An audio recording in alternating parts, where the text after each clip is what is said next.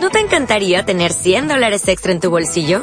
Haz que un experto bilingüe de TurboTax declare tus impuestos para el 31 de marzo y obtén 100 dólares de vuelta al instante. Porque no importa cuáles hayan sido tus logros del año pasado, TurboTax hace que cuenten. Obtén 100 dólares de vuelta y tus impuestos con 100% de precisión. Solo con Intuit TurboTax. Debes declarar para el 31 de marzo. Crédito solo aplicable al costo de la presentación federal con TurboTax Full Service. Oferta sujeta a cambios o cancelación en cualquier momento. Capítulo 25. La cena. Debería haber habido más tensión en la casa. Gemma todavía tenía un problema, y Brian debería haberse enfadado con ella. Además, aún no habían resuelto cómo salvar a Gemma de las sirenas. Harper se había quedado en casa otra vez, sin ir a trabajar, para no dejar a Gemma desprotegida ni siquiera durante unas horas. Tanto Harper como Gemma sabían que las sirenas irían a por ella, era solo cuestión de tiempo. Pasaron mucho de ese tiempo discutiendo sobre las posibles maneras de romper la maldición e intentando averiguar si funcionaría lo que se les iba ocurriendo, pero, al no descubrir nada nuevo ni sustancial, se prepararon para luchar contra las sirenas. Harper puso tapones para los oídos en el cajón de su mesilla, para que la canción de las sirenas no pudiera hechizarla, y metió un cuchillo de carnicero debajo de la almohada. Puso un bate de béisbol bajo la cama, y una pala en el armario del vestíbulo. Su padre tenía bastantes herramientas, como serruchos e incluso un picahielos, en el taller que tenía en el garaje. Harper pensó en entrarlos, pero le parecieron demasiado truculentos para usarlos en una pelea. Siempre podría salir a buscarlos si los necesitaba, aunque esperaba no tener que llegar a eso. En cierto modo, todos aquellos preparativos hacían que Harper se sintiese como en solo en casa, como si fueran niños poniendo trampas para los ladrones tontos. Gemma lo aceptaba todo, pero parecía albergar sus dudas. El problema era que ninguna de las dos sabía qué otra cosa hacer. No habían encontrado la manera de romper la maldición, así que lo único que les quedaba era resistir. Harper haría lo que fuera para protegerse ella y a su familia, y si tenía que matar a las sirenas, lo haría. Una vez que los preparativos estuvieron listos y Harper hubo escondido las armas en todos los lugares que se le ocurrieron, y donde Brian no pudiera encontrarlas, la invadió una paz extraña. Había hecho todo lo que estaba en su mano. Ahora tenían que esperar. Brian regresó del trabajo esa noche de un sorprendente buen humor. Su hija estaba en casa sana y salva. Hacía puente, ya que el domingo era festivo y libraba el lunes. Al parecer, eso lo animó a hacer más amena la noche. Harper estaba haciendo espaguetis y albóndigas para la cena, y Gemma se ofreció a ayudar. Brian abrió una cerveza en la sala de estar para ver la tele y relajarse un rato y dejó a las chicas en la cocina para que se ocuparan de la cena. Harper, dijo Gemma, ahogando a duras penas una risita mientras sostenía una albóndiga deformada para que Harper la inspeccionara. ¿Qué te parecen mis pelotas? Pero qué inmadura eres. Harper puso los ojos en blanco, pero no pudo evitar sonreírle a su hermana. Estaban de pie junto a la encimera, preparando las albóndigas. Harper sazonaba la carne picada cruda, y entre las dos le daban forma. Ya lo había hecho cientos de veces, en ocasiones con la ayuda de Gemma, pero nunca hasta entonces a Gemma le había hecho tanta gracia. Venga, vamos, Harper, dijo Gemma, negándose a que la censurara. Es gracioso. Tienes que admitir que es gracioso. En realidad, no lo es. Harper rió pero solo porque la risa de Gemma era contagiosa. Ella meneó la cabeza y señaló la albóndiga que estaba haciendo Gemma. Esa está llena de bultos. Dicho esto, Gemma estalló en carcajadas y, cuando Harper la miró con el ceño fruncido, solo la hizo reír más fuerte. ¿Qué bicho te ha picado? preguntó Harper. Es que estoy contenta de haber vuelto a casa, supongo. Gemma le arrojó una albóndiga a Harper, que no le dio por poco y aterrizó en el suelo con un desagradable, plaf. Eh, dijo Harper. No tires la comida. Perdón. Gemma cogió una servilleta de papel para limpiar la carne del suelo. Pero bien pensando, ¿cuándo fue la última vez que hicimos una guerra de comida? No lo sé. Harper miró hacia atrás para ver a su hermana. Cuando yo tenía, seis años, o algo así. Exacto. Insistió Gemma y se inclinó sobre la encimera junto a Harper. Ya va siendo hora de que hagamos otra. Mejor será que no. Harper negó con la cabeza, pero sonrió. Sería tirar la comida, y luego tendré que limpiar todo el destrozo. Harper. Gemma echó la cabeza hacia atrás y se quejó. Imagínate que esta fuera mi última noche aquí. Pero no lo es. Harper la cortó en seco y le lanzó una mirada severa. Vamos a encontrar una manera. No, escúchame, Harper, la interrumpió Gemma. No estoy diciendo que lo sea. Lo que te estoy diciendo es que qué pasaría si lo fuera. Porque existe la posibilidad de que no nos queden tantas noches juntas en familia. Quiero decir que, incluso si resolvemos todo esto de la maldición, tú te vas a ir a la universidad dentro de unas pocas semanas. Y así es como justificas que tiremos la comida. Harper arqueó una ceja. No, yo solo, Gemma suspiró. Le sonrió a Harper con una mirada esperanzada en sus ojos de color miel. Divirtámonos solo por esta noche, y ya nos preocuparemos mañana por los destrozos. De acuerdo, cedió Harper. Pero no voy a hacer una guerra de comida. Está bien. Gemma se volvió y empezó a preparar albóndigas junto a Harper. Pero, por lo menos, te vas a reír de mis chistes sobre pelotas. Lo más probable es que no. Harper sonrió. Además, supongo que ya tenemos bastantes pelotas. Nunca se tienen demasiadas pelotas, dijo Gemma. Mira quién habla, dijo Harper, en un intento de hacer un mal chiste, y Gemma lanzó una carcajada. Ni siquiera es gracioso, dijo Gemma en medio de su propia risa. Solo es que no me puedo creer que lo hayas dicho tú. Eh, al menos lo intento, dijo Harper. Hasta se habría echado a reír con ella si sus pensamientos no se hubieran visto interrumpidos por unos fuertes golpes en la puerta. Gemma no pareció notarlo, feliz de seguir riendo, pero Harper se acercó al fregadero para lavarse las manos. No estaba segura de que las sirenas fueran a llamar a la puerta, pero ya lo habían hecho antes cuando acudieron a buscar a Gemma, así que no le habría extrañado que lo volvieran a hacer. Harper, dijo Brian mientras entraba en la cocina. Ahí fuera hay a alguien que te busca. ¿Quién es? preguntó Harper mientras se secaba las manos a toda prisa con un paño de cocina. Gemma había conseguido controlar su ataque de risa y se volvió para ver a Brian, que estaba de pie en la entrada de la cocina. Daniel, dijo Brian, lo que explicaba la expresión de dolor que había en su rostro. Estaba claro que no le hacía ninguna gracia que acudieran muchachos a casa a ver a sus hijas. Ah, um, Harper se colocó el cabello detrás de la oreja y negó con la cabeza. Dile que estoy ocupada preparando la cena. Tonterías, dijo Gemma. Ve y habla con Daniel. Papá y yo nos las arreglaremos, ¿verdad? Brian parecía reacio a aceptar, y entonces Gemma le sonrió. Vamos, papi. Si no me ayudas a hacer la cena, me las arreglaré para que todo se me queme. Hasta los fideos. Ve. Brian le asintió con la cabeza a Harper y le sonrió. Yo ayudo a tu hermana. Se había pasado el día preparándose con su hermana para un ataque de las sirenas, así que lo más probable era que tuviera un aspecto horrible. Además de eso, el día anterior le había dicho a Daniel que no quería volver a verlo. Y eso ya había sido bastante difícil de hacer la primera vez. No quería tener que hacerlo de nuevo. Daniel estaba de pie en la sala de estar, dándole la espalda. Estaba un poco inclinado hacia adelante, admirando las fotos que cubrían la repisa de la chimenea. Harper lo observó por un momento, sintiendo remordimientos por tener que echarlo, y después se aclaró la garganta. Daniel. Dijo Harper, y él se volvió. Estos son tus padres. Daniel señaló una foto que mostraba una boda. Ella asintió con la cabeza. Sí, lo son. Tu madre es preciosa, dijo Daniel. Sí, así es, coincidió Harper, y caminó hacia él. Gemma se parece mucho a ella. Sí, ya lo veo. Daniel volvió a mirar la foto como para confirmar la observación, y luego se volvió y le sonrió a Harper. Pero tú eres más guapa. Harper se miró los pies y se sonrojó un poco. No deberías decir esas cosas. ¿Por qué no? Ya lo sabes, dijo ella. Gemma y Brian reían en la cocina, y Harper lanzó una mirada furtiva a la habitación contigua. Tendría que volver a ayudarlos. Se están riendo, Harper, no pidiendo que los ayudes, observó Daniel. Y tu padre es un adulto. Estoy seguro de que podrá arreglárselas para preparar la cena sin ti. ¿Qué estás haciendo aquí, Daniel?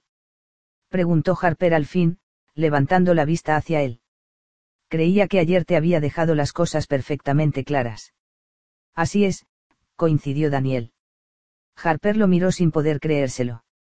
Entonces, ¿por qué estás aquí? Después de que te fueras, pensé mucho en lo que habías dicho, explicó Daniel. Lo que más me llamó la atención fue que por fin admitiste que te gustó.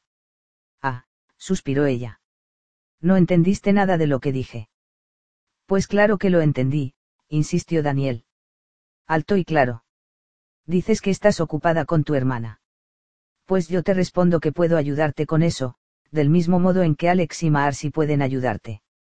Solo que mejor, porque soy el único que fue capaz de encontrar a Gemma, ¿te acuerdas? Yo fui quien supo en qué casa estaba, dijo Harper, evitando mirarlo a los ojos. Quiero decir que te agradezco tu ayuda, pero podríamos saber. Tal vez la habríamos encontrado. Tarde o temprano. Tal vez sí, o tal vez no, admitió Daniel. Pero yo te he ayudado a encontrarla en esta ocasión, yo te ayudé a luchar contra las sirenas en la isla, yo te ayudé a rescatarla en la playa, y una vez yo asusté a las sirenas para que la dejaran tranquila. El asunto es que si quieres cuidar a tu hermana, necesitas que yo esté de tu lado. Me necesitas. Así que ya no puedes seguir usando eso como excusa para alejarte de mí. No es ninguna excusa, dijo Harper. Estoy tratando de hacer lo correcto. De veras. Estoy tratando de protegeros a Gemma y a ti. Te has olvidado de lo que te conviene, Daniel. Ella bajó la voz, para que su padre no la oyera. Hay tres monstruos sueltos que matan a chicos, y tú eres un chico. No quiero que te hagan daño. No me he olvidado de eso, replicó Daniel. Lo que pasa es que tú no puedes decidir por mí. Harper se ofendió. No estoy decidiendo por ti. Lo estás intentando, dijo Daniel. Si yo decido estar en peligro, esa es mi elección. Si quiero estar contigo, incluso a sabiendas de lo peligroso que va a ser, puedo hacerlo. Pero Daniel, ella empezó a protestar, pero él le puso la mano en el hombro para tranquilizarla, lo que la hizo callar. Así que lo único que importa en realidad es si te gustó. ¿Te gustó, Harper? Le preguntó Daniel. Ya sabes la respuesta. Tienes razón. Daniel sonrió satisfecho. Creo que sé la respuesta, pero de todos modos quiero oírte decirlo. Sí, dijo Harper, casi como si le doliera decirlo. Me gustas. Ella bajó la vista y abrió la boca para discutir con él, y entonces Daniel deslizó las manos desde sus hombros hasta su cintura. Con suavidad, la acercó más a él, y ella levantó la vista. Él tenía los brazos sueltos alrededor de la cintura de ella, de modo que no estaba forzándola a quedarse allí, pero ella no se movió. Ella le puso las manos en el pecho y lo miró a los ojos. Me gustas, le dijo Daniel en voz baja. Y no necesito que me protejas. Puedo cuidarme solo. Y puedo cuidar de ti también. No tienes por qué hacerlo. Ya lo sé, dijo él, retirándole el cabello de la frente. Pero quiero hacerlo. Harper sentía su mano cálida en la cara, y podría haber jurado que sintió los fuertes latidos de su corazón en el pecho. Él tenía la palma de la mano fuertemente presionada sobre su rabadilla, empujándola hacia él, y ella le deslizó los brazos alrededor del cuello. Se irguió y se puso de puntillas, y entonces su padre la llamó por su nombre. Harper. Brian estuvo a punto de ladrar su nombre cuando apareció en la sala de estar. Harper se separó de Daniel de un salto. Hola, papá. Disculpa. Se puso colorada y paseó la vista por toda la habitación, excepto por su padre y Daniel. Solo estábamos charlando. No estábamos haciendo nada. ¿Cómo va la cena? Necesitáis que os ayude. Puedo hacerlo. ¿Quieres que vaya a la cocina? No, la cena está bien, dijo Brian. Tenía la voz áspera, pero se suavizó un poco. Se está haciendo, y no tardará mucho. Gemma estaba empezando a poner la mesa, y por eso he pensando en preguntarle a tu novio si quería quedarse a comer con nosotros. Eh, um, no es mí, trató de balbucear Harper, pero Daniel la interrumpió. Eso sería fantástico, señor Fischer, dijo. Me encantaría cenar con ustedes. No suelo comer comida casera. De modo que aún vives en ese yate. Preguntó Brian, cruzándose de brazos. Harper se echó a un costado, con la mirada desplazándose nerviosa del uno al otro. De momento, sí, asintió Daniel. ¿Y por qué estás viviendo allí? preguntó Brian. ¿No estás trabajando? Sí, estoy trabajando, dijo Daniel. Suelo hacer chapucillas aquí y allá, y eso me mantiene ocupado. ¿Ganas algo de dinero haciendo eso? preguntó Brian. Gano lo suficiente como para mantenerme, dijo Daniel. Pero es difícil ahorrar para comprarme mi propia vivienda, aunque lo intento. Me imagino que el yate es bastante frío en invierno, ¿no? preguntó Brian. Suele ponerse frío, sí, admitió Daniel. Pero me las voy arreglando. Sí, apuesto a que sí. Brian se rascó la sien, y pasó el peso de su cuerpo de un pie al otro. Sabes lo de la isla, ¿verdad? Ayudaste a Harper a limpiarla el fin de semana pasado. ¿Se refiere a la isla de Bernie? Preguntó Daniel. Sí, estuve allí ayudando a Harper. No le estoy dando ningún uso, dijo Brian. Si quisieras alojarte allí, que te la alquile, por mí encantado. No sería gratis, por supuesto, pero no te cobraría demasiado. ¿En serio? Preguntó Daniel, con tono sorprendido. Sí, en serio. Repitió Harper. Si te vas a estar viendo con mi hija, no puedo dejar que vivas en un yate, intentó explicarle Brian. Así que. Allí estás si la quieres. Piensa en ello. Te lo piensas, y ya decidirás más adelante. La cena está lista, chicos. Gritó Gemma desde la cocina. Harper dejó pasar a Daniel primero, para poder sonreírle a su padre. Articuló la palabra, gracias, para que él le leyera los labios, pero él le hizo un gesto como si le restara importancia y la hizo entrar a la cocina. Cuando empezaron a cenar estaban un tanto incómodos, pero la tensión se alivió enseguida gracias a la alegría casi forzada de Gemma. Pronto estuvieron los cuatro charlando y riendo. Hacía mucho tiempo que Harper no recordaba una cena familiar en la que hubieran sido tan felices. Capítulo 26. La limitación. Harper había faltado tanto al trabajo que tuvo que ir un sábado a la biblioteca para compensar. Eso significaba que no podría llevar a Gemma a su visita habitual a Bray Ridge para ver a su madre. Harper le había contado a Gemma cómo habían ido las cosas la semana anterior, así que Gemma sabía que esa semana no podía faltar, para evitar que a Natalie le diera una crisis de ansiedad. Además, ella quería ver a su madre. Después de mucho discutirlo, Brian acabó cediendo, y aceptó que Alex llevara a Gemma. El coche de ella seguía sin funcionar, y a Brian le pareció que era menos probable que Gemma se fugara de nuevo si iba acompañada. En otras circunstancias, a Gemma le habría puesto furiosa que Brian siguiera evitando a Natalie. Habían pasado años desde la última vez que la viera, y eso sacaba a Gemma de sus casillas. Pero aquel día estaba feliz de poder pasar un rato a solas con Alex. Casi no había podido verlo desde su regreso a Capri, salvo cuando Harper se lo había permitido. Brian la tenía bajo llave y, si bien ella entendía sus razones, el no poder ver a Alex la estaba volviendo loca. Alex y Gemma apenas hablaron durante el viaje en coche hasta la residencia de Natalie, pero a ella le hacía feliz el mero hecho de cogerlo de la mano y estar con él.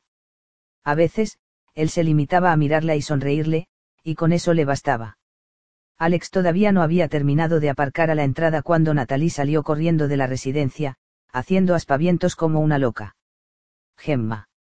Chilló Natalie, y Gemma salió del coche tan deprisa como pudo.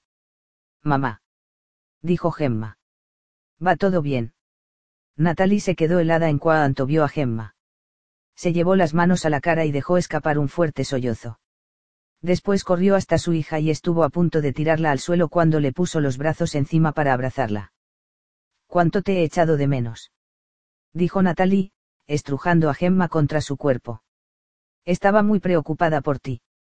Estoy bien, mamá, dijo Gemma, que solo podía emitir pequeños gruñidos porque Natalie la estaba abrazando con mucha fuerza. Yo también te he echado de menos. Natalie. Becky había salido de la residencia y le estaba haciendo señas para que entrara. ¿Por qué no entráis tú y tus invitados? Al final, Natalie liberó a Gemma.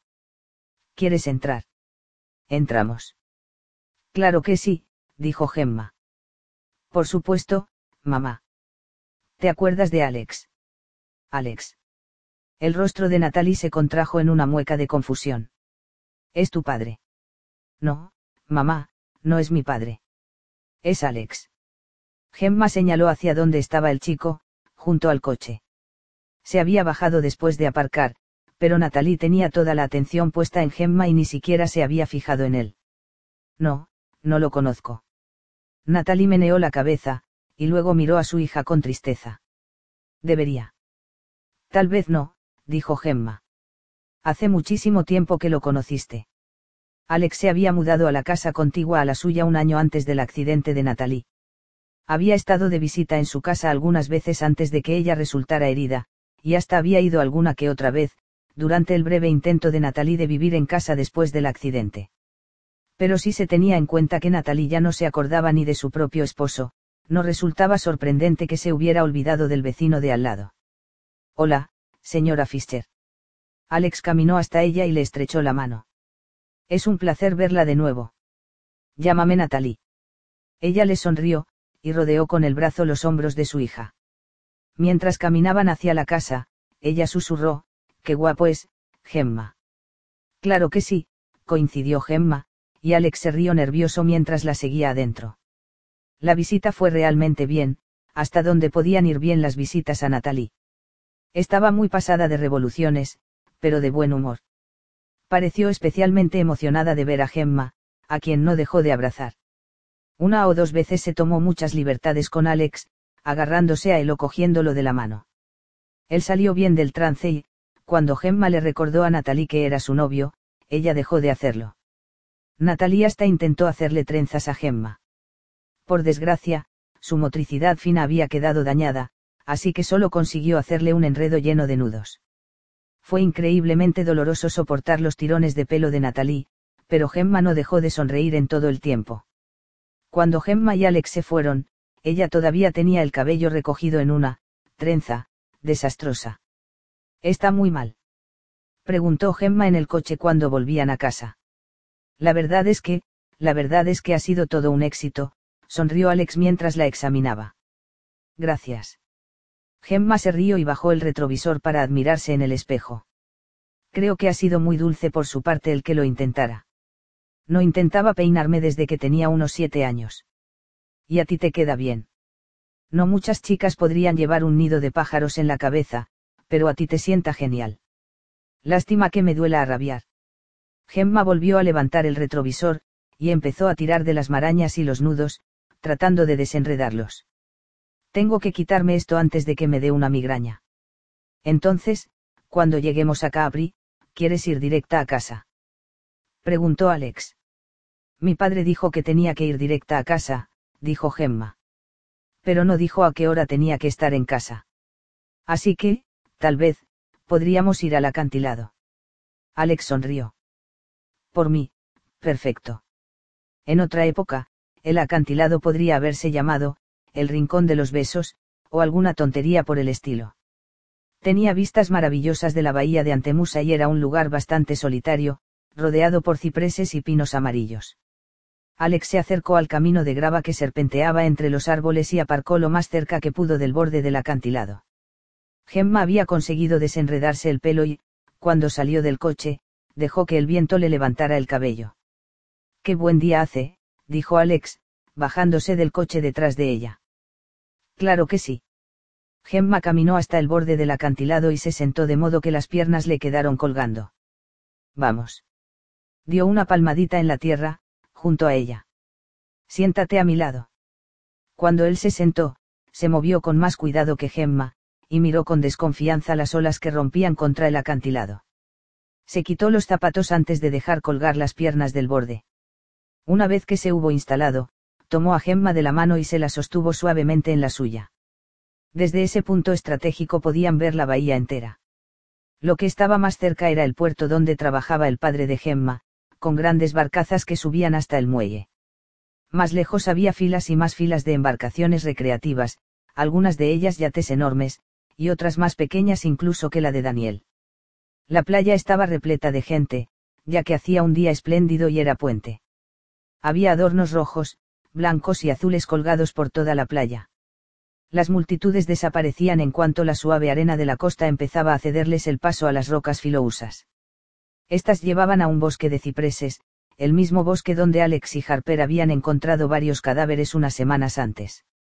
Un tupido cordón de árboles bordeaba todo el camino hasta la caleta, que se hallaba casi justo enfrente del acantilado donde estaban Gemma y Alex.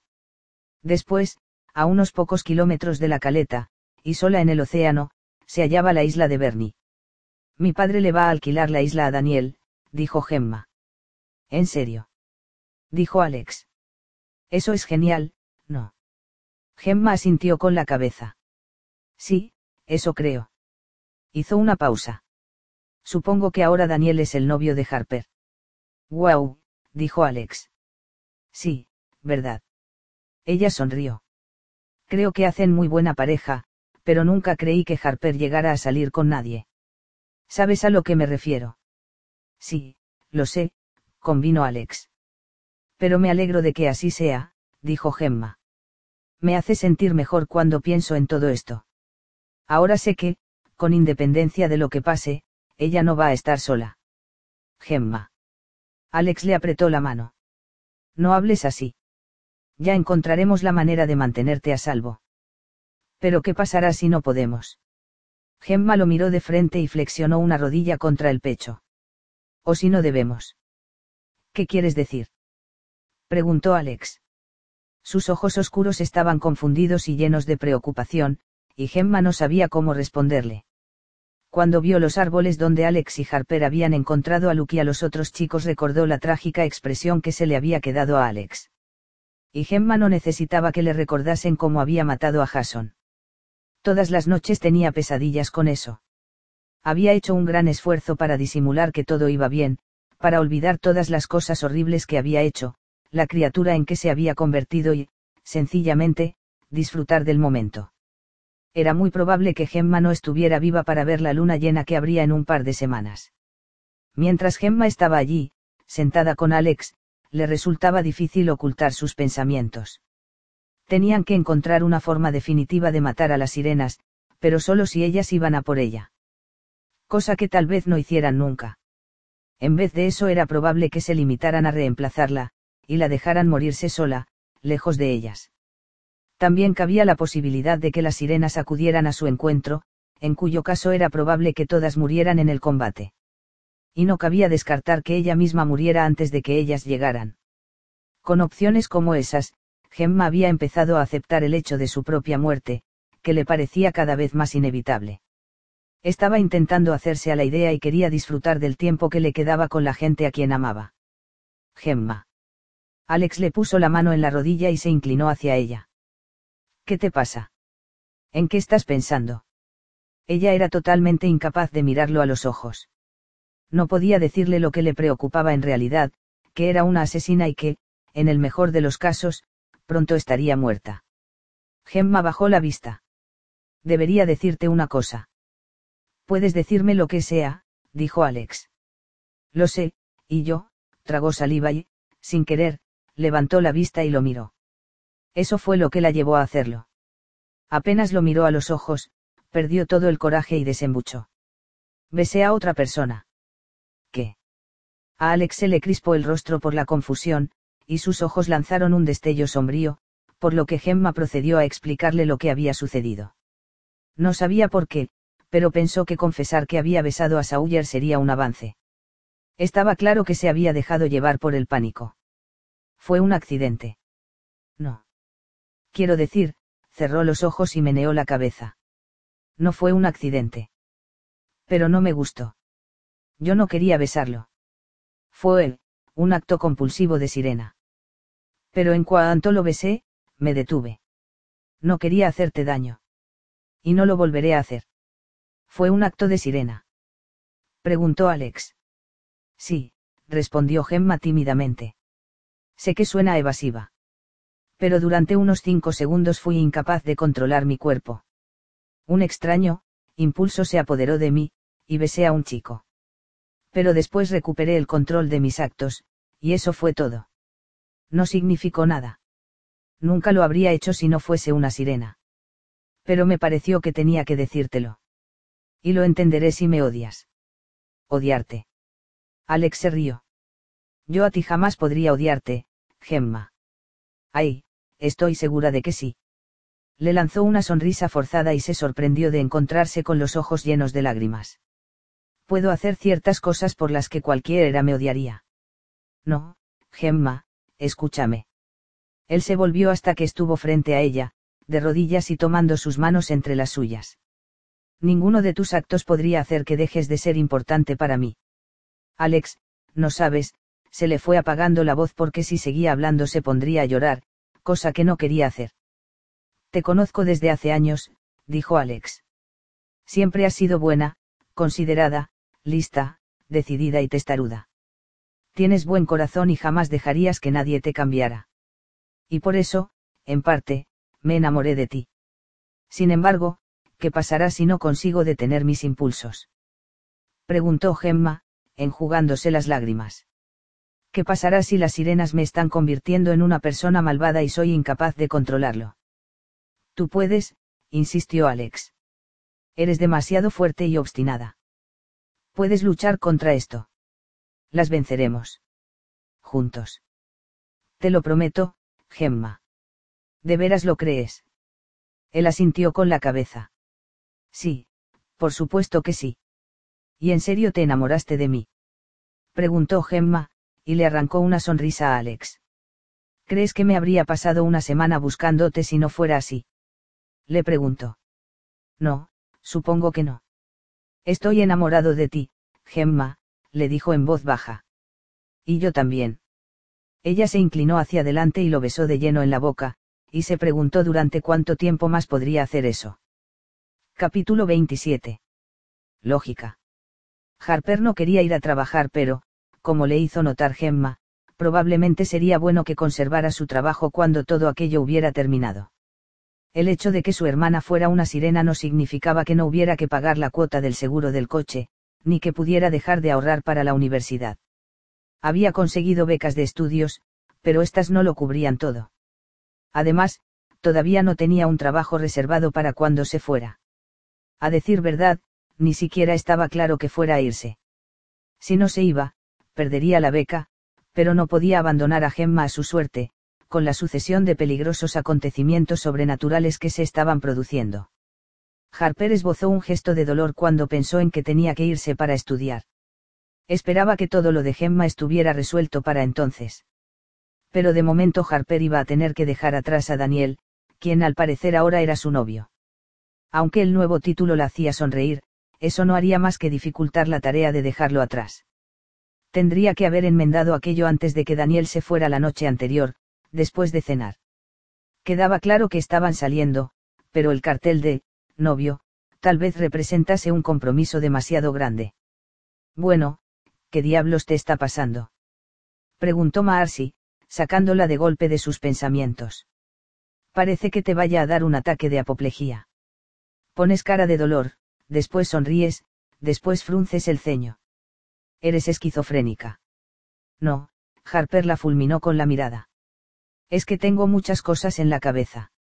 No hacía falta que vinieras hoy, dijo Marcy. Por lo general, yo me las arreglo sola los sábados, y encima mañana es 4 de julio, así que no va a venir casi nadie. Marcy señaló todo el espacio vacío de la biblioteca.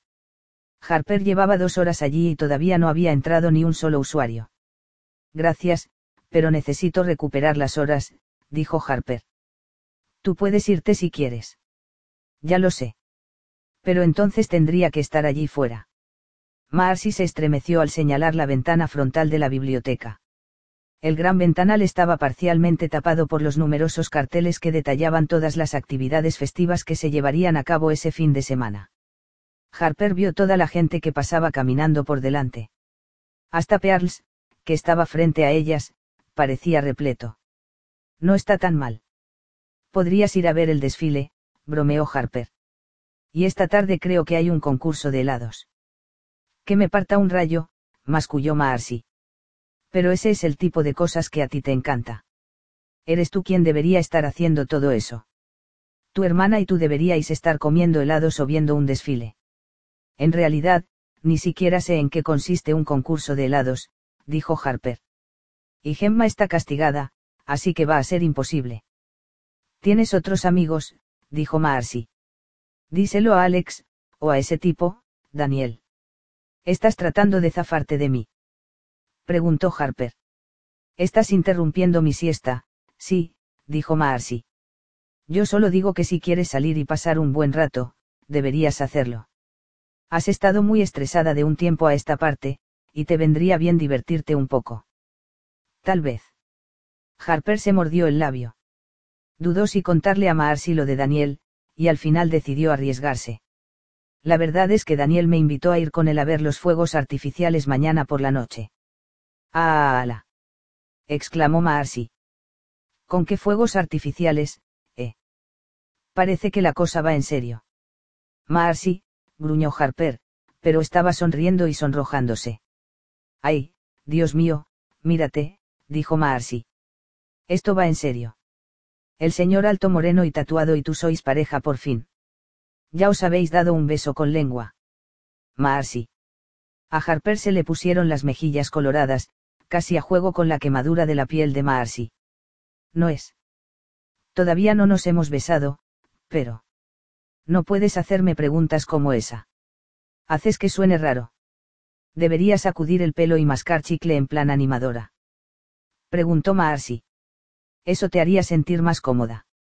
No lo sé. Harper hizo un gesto con las manos como descartándolo. Tal vez no deberíamos hablar de ello en absoluto. Está bien. Marcy se reclinó en la silla. Así que mañana vas a ir con él. No lo sé. Harper meneó la cabeza. No creo que deba. Con todo lo que le está pasando a Gemma. Siento que no debería dejarla sola. ¿Quieres que vaya a cuidarla mañana para que tú puedas pasar la noche en el centro? Se ofreció Marcy. No. Mi padre ya estará en casa, y Alex vive al lado. Entonces, ¿cuál es el problema? Preguntó Marcy. Parece que ya tienes arreglado el asunto de la niñera. Sí, pero, Harper fue bajando la voz y jugueteó con un lápiz encima del escritorio. Lo que pasa es que no sé cómo detener a las sirenas, y ellas van a venir a buscarla. Apuñálales el corazón y cortales la cabeza, dijo Marcy. No sé de nada que pueda sobrevivir a eso. Harper se lo pensó por un momento y a continuación meneó la cabeza. Se transforman en unos extraños monstruos gigantes con forma de pájaro. ¿Quién diablo sabe de lo que son capaces? Bueno, primero apuñálales el corazón y después, ya veremos qué pasa. Ese es tu consejo. Harper arqueó una ceja. Que les apuñale el corazón y vea si eso las mata. No, mi verdadero consejo sería el siguiente, apuñálales el corazón, corre como alma que lleva el diablo y reza para que eso las mate, la corrigió Marcy. Pero ¿qué pasará si no las mata? Pues que te perseguirá un extraño monstruo gigante con forma de pájaro muy cabreado, dijo Marcy con total naturalidad. Eso no es muy tranquilizador, respondió Harper. No pretendía que lo fuera. Si quieres que alguien te tranquilice, habla con tu novio, o con tu padre, o con Gemma. Si quieres la verdad, habla conmigo. ¿Y qué pasa si son invencibles? Preguntó Harper. Durante millones de años, el tiranosaurio creyó que era invencible. Entonces vino un meteorito gigante y, ¡pum! Marcy chasqueó los dedos.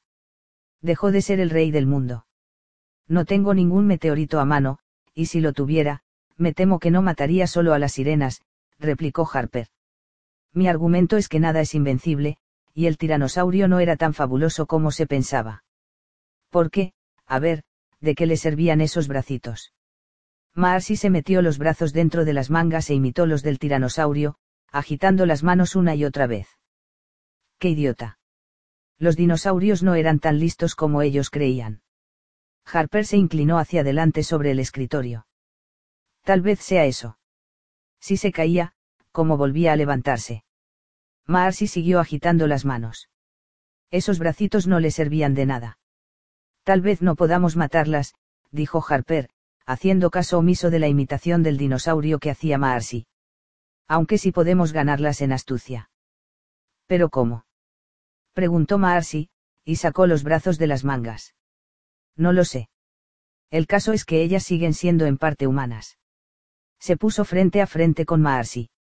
Tal vez podamos razonar con ellas y encontrar una solución. Claro, todo es posible. Maarsi se encogió de hombros. Salvo que un tiranosaurio flexione los brazos. Eso seguro que no va a pasar. Ay, Dios mío, Maarsi, eres de ideas fijas, dijo Harper, y se levantó del mostrador en busca de alguna tarea útil que hacer. Que yo soy de ideas fijas. Se burló Maarsi. Nos pasamos el día hablando de sirenas, pero yo quiero pasarme una tarde hablando del tiranosaurio y sus ridículas extremidades, y yo soy la que tiene ideas fijas. Tienes razón. Harper hizo una pausa, sin que le quedara muy claro si Maarsi estaba realmente enojada o solo fingía. Lo siento. Si quieres, volvamos a hablar del tiranosaurio. Bien. Porque ayer me leí mil un hechos sobre los dinosaurios mientras tú no estabas, dijo Maarsi y hoy pensaba contártelos todos. ¿No te encantaría tener 100 dólares extra en tu bolsillo? Haz que un experto bilingüe de TurboTax declare tus impuestos para el 31 de marzo y obtén 100 dólares de vuelta al instante. Porque no importa cuáles hayan sido tus logros del año pasado, TurboTax hace que cuenten. Obtén 100 dólares de vuelta y tus impuestos con 100% de precisión. Solo con Intuit TurboTax. Debes declarar para el 31 de marzo. Crédito solo aplicable al costo de la presentación federal con Turbo Tax Full Service. Oferta sujeta a cambios o cancelación en cualquier momento.